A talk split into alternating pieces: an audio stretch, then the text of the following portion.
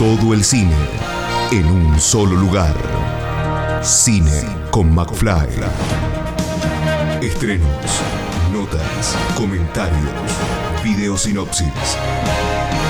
Cine con McFly. Todo el cine en un solo lugar. Todo el séptimo arte en Cine con McFly. Cine con McFly. Sí, ella es Jazmín, porque quienes van a ver la película quizás la vean con un pelo un poco más largo. ¿eh? Pero bueno, sí, Jazmín, contanos después de tanto tiempo, porque la verdad que pasó bastante tiempo después de que la filmaron. Eh, ¿Qué te acordás de la filmación de la película? Eh, bueno, fueron cuatro semanas, un poquito más muy hermosa. Yo no conocía Misiones, así que ya de por sí fue para mí un viaje conocer Misiones. La Tierra Roja es real, es roja, se te manchan los zapatos, se te mancha la piel. Eh, fueron jornadas hermosas en lugares hermosísimos, bellísimos y con todo un equipo de gente misionera. Eh, nosotros éramos Mora, Martín, yo y la DF, éramos los únicos porteños ahí jugando la de, ay, no sé, no me quiero manchar, ¿no? Y todo el equipo misionero eh, fue un placer, la verdad que fueron días hermosos de un equipo también muy comprometido y muy entregado a las directivas de Martín, que, a veces es difícil, ¿no? Que, un equipo se organice para ir todo para el mismo lado. Y realmente fue, fue un rodaje muy ameno, muy hermoso. Bueno, eso es lo bueno y lo que se ve también en la película, más allá de que la temática es totalmente diferente, pero bueno, eh, y a partir de eso, contanos un poquito cómo, cómo fue eh, que llegaste a la película y después eh, cuando te enteraste que el papel que ibas a hacer vos era el de un hijo en vez de ahora es una hija. Sí. Em, llegué a la peli porque años antes, la peli la filmamos hace cuatro años, en 2019, y me atrevería a decir que en 2017 eh, hice unos bolos para una serie que estaba dirigiendo Martín.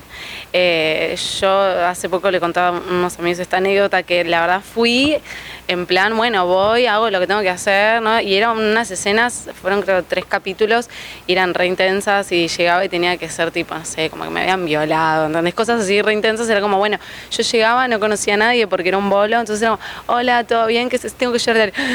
Y entraba ahí en esa. Y, y, dos años más tarde me escribió Martín y me dijo, hola, ¿te acordás que hiciste esto? Y ni hablamos en ese rodaje, yo caí re paracaídas.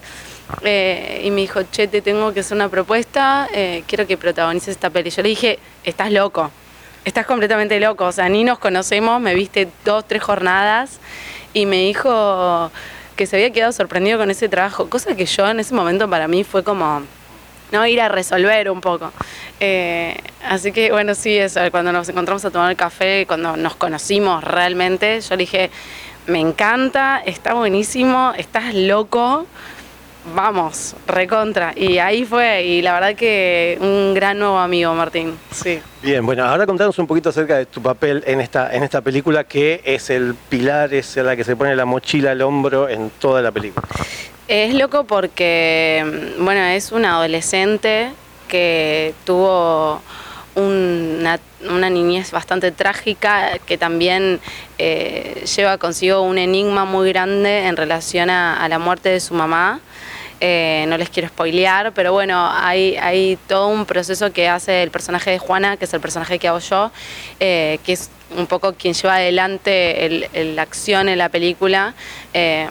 Porque se trata de una incógnita que estuvo a lo largo de toda su vida y bueno, justo este momento de la peli agarra como ese momento en el que empieza a querer develar esa incógnita y la verdad es que se va dando cuenta de que no era lo que ella creía, lo que había pasado en relación a la muerte de su madre.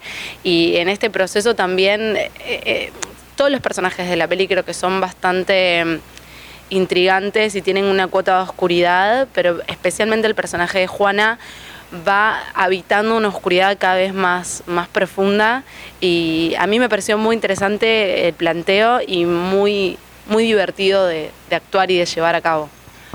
¿Aprendiste a hacer carbón?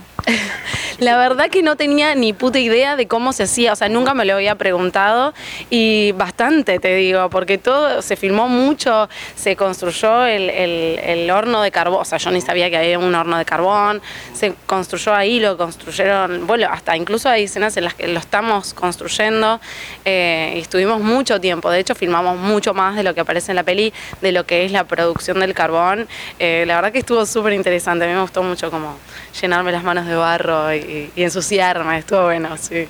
Bien, bueno, eh, a este Ige lo acompañás, por supuesto, junto a toda la producción, pero bueno, ahora vamos a lo importante, ¿cuándo volvés a tocar?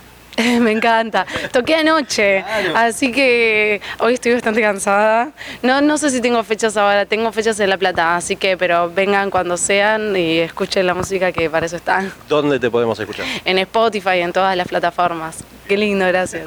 no, por favor. Bueno, eh, algo a futuro que tenga que ver música ya sabemos que te buscamos en, las redes, eh, pero que tenga que ver con la audiovisual. Bueno, en realidad puedo pasar un chivo que tiene juntas las dos cosas.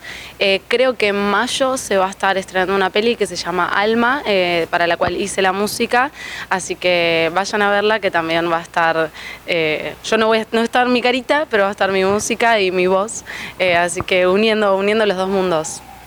Felicitaciones y esperamos verte nuevamente o arriba del escenario o en la pantalla grande. Muchas gracias. Escucha esta, otras entrevistas y mucho más en el programa radial en vivo de Cine con McFly todos los jueves a las 21 por Radio Aijuna 947 o en aijuna.fm.